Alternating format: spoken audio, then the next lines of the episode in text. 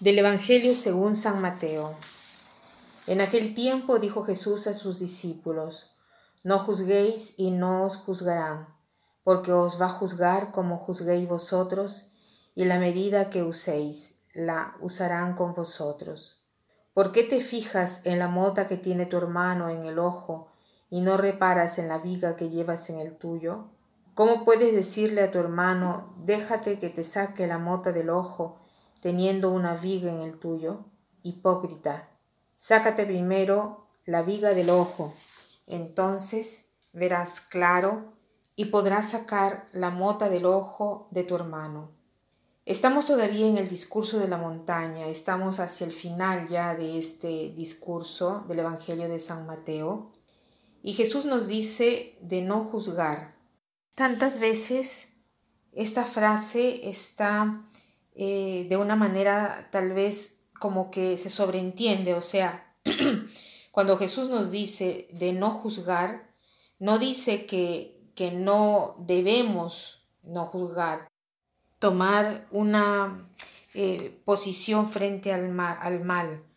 El hombre siempre se deberá dar cuenta de lo que hace, de lo que quiere, de lo que dice, de lo que quiere saber, de lo que piensa y dice y hace. Y es una cosa eh, de, lo que, de lo que quiere, ¿no? Debe dar siempre una, valutar una cosa moral.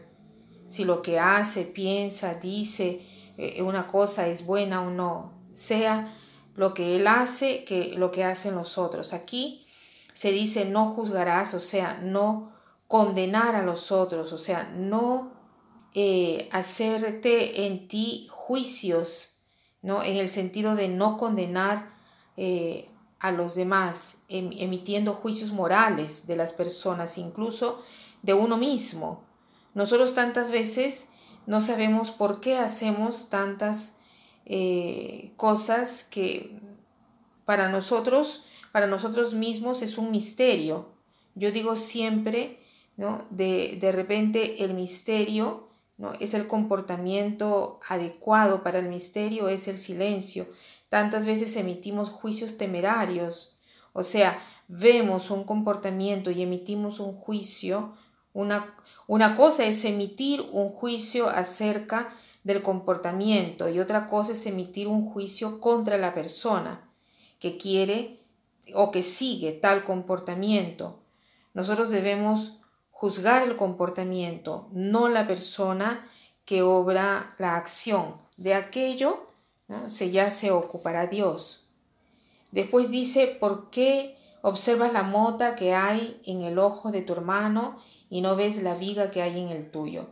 Primero Quítate la viga de tu ojo para que puedas quitar la mota del ojo de tu hermano. Es una imagen exagerada, pero nos dice una cosa muy importante, que la mejor cosa para corregir a alguien es iniciar a corregirnos a nosotros mismos.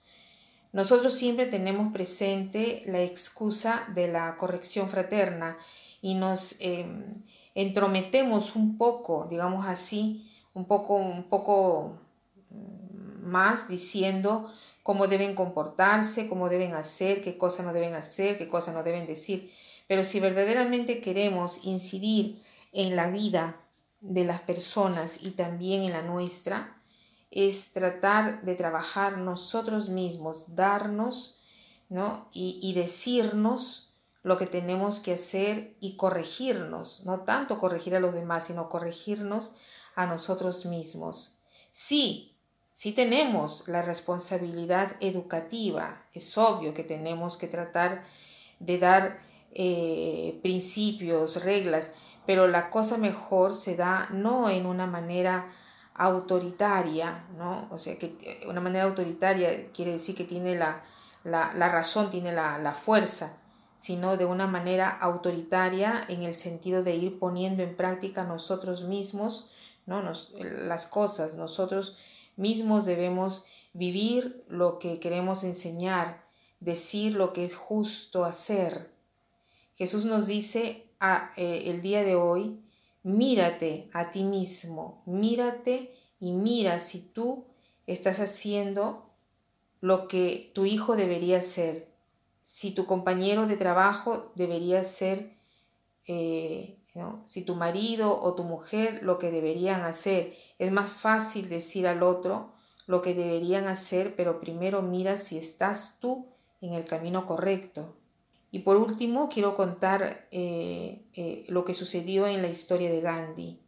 Había una señora con un hijo muy inquieto, nervioso, y lo llevó eh, donde Gandhi y le dice, tengo un hijo que tiene este problema, ¿qué puedo hacer? Y Gandhi le dice, regrese dentro de 15 días. La mujer se queda sorprendida y regresa dentro de 15 días.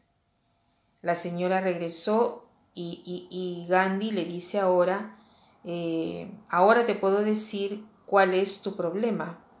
El niño come demasiada azúcar, debe reducir el consumo de azúcar. Y la señora sorprendida le dice, ¿por qué no me lo dijo inmediatamente? Y Gandhi le respondió, porque yo hace 15 días tomaba tanta azúcar. O sea, tratemos de vivir nosotros lo que queremos transmitir. Que pasen un buen día.